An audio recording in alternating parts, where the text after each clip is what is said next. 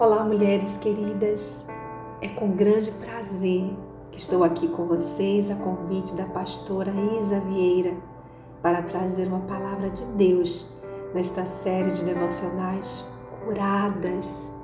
Sou Sayonara Marques, mentora de saúde emocional, especialista em neuropsicologia e em psicanálise clínica.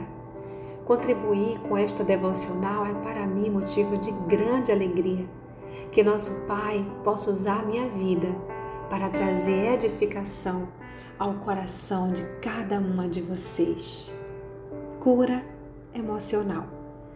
Se estamos falando de cura emocional, significa dizer que há uma dor, um tipo de ferida na alma. Qual é a sua dor? É possível ser uma mulher curada?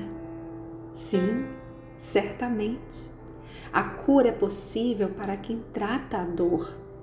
Curar não é deixar de sentir a dor, de sofrer, de se entristecer ou de desanimar. Isso é maquiagem. O processo da cura te faz passar pelo sofrimento, se permitir sentir a dor, tratar a ferida e receber a cicatrização. Ser curada é passar pela dor ciente do poder do que fazer com ela. Esse poder está em suas mãos.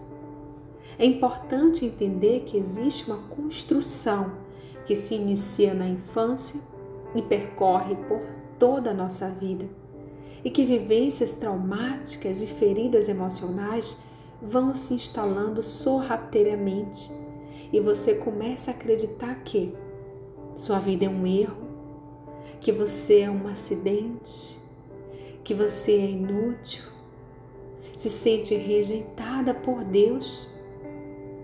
Por isso, fazer uma autoavaliação é muito importante, porque a maneira como o indivíduo se vê em relação ao mundo serve como bússola para todos os padrões comportamentais.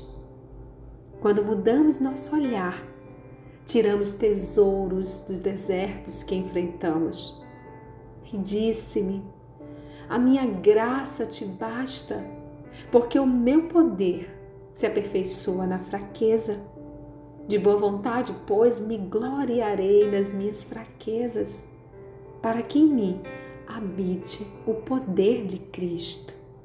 2 Coríntios 12. Ressignifique sua dor Ressignificar é dar novo significado ao que vivenciou, entendendo que o outro te deu aquilo que tinha. Lance o olhar de misericórdia sobre a pessoa que possa ter te ferido e perdoe. Exercite o poder da entrega ao Pai. É Ele que julga justamente. Deixe com o Abba ele retribui a cada um conforme suas obras. Romanos 2:6. Isso não é mais teu. Largue mão deste peso de ressentimentos. Comece a exercitar a visão correta de si mesma. Tu criastes o íntimo do meu ser e me teceste no ventre de minha mãe. Eu te louvo porque me fizeste de modo especial e admirável. Tuas obras são maravilhosas. Disso tenho plena certeza. Salmos 139, de 13 a 14.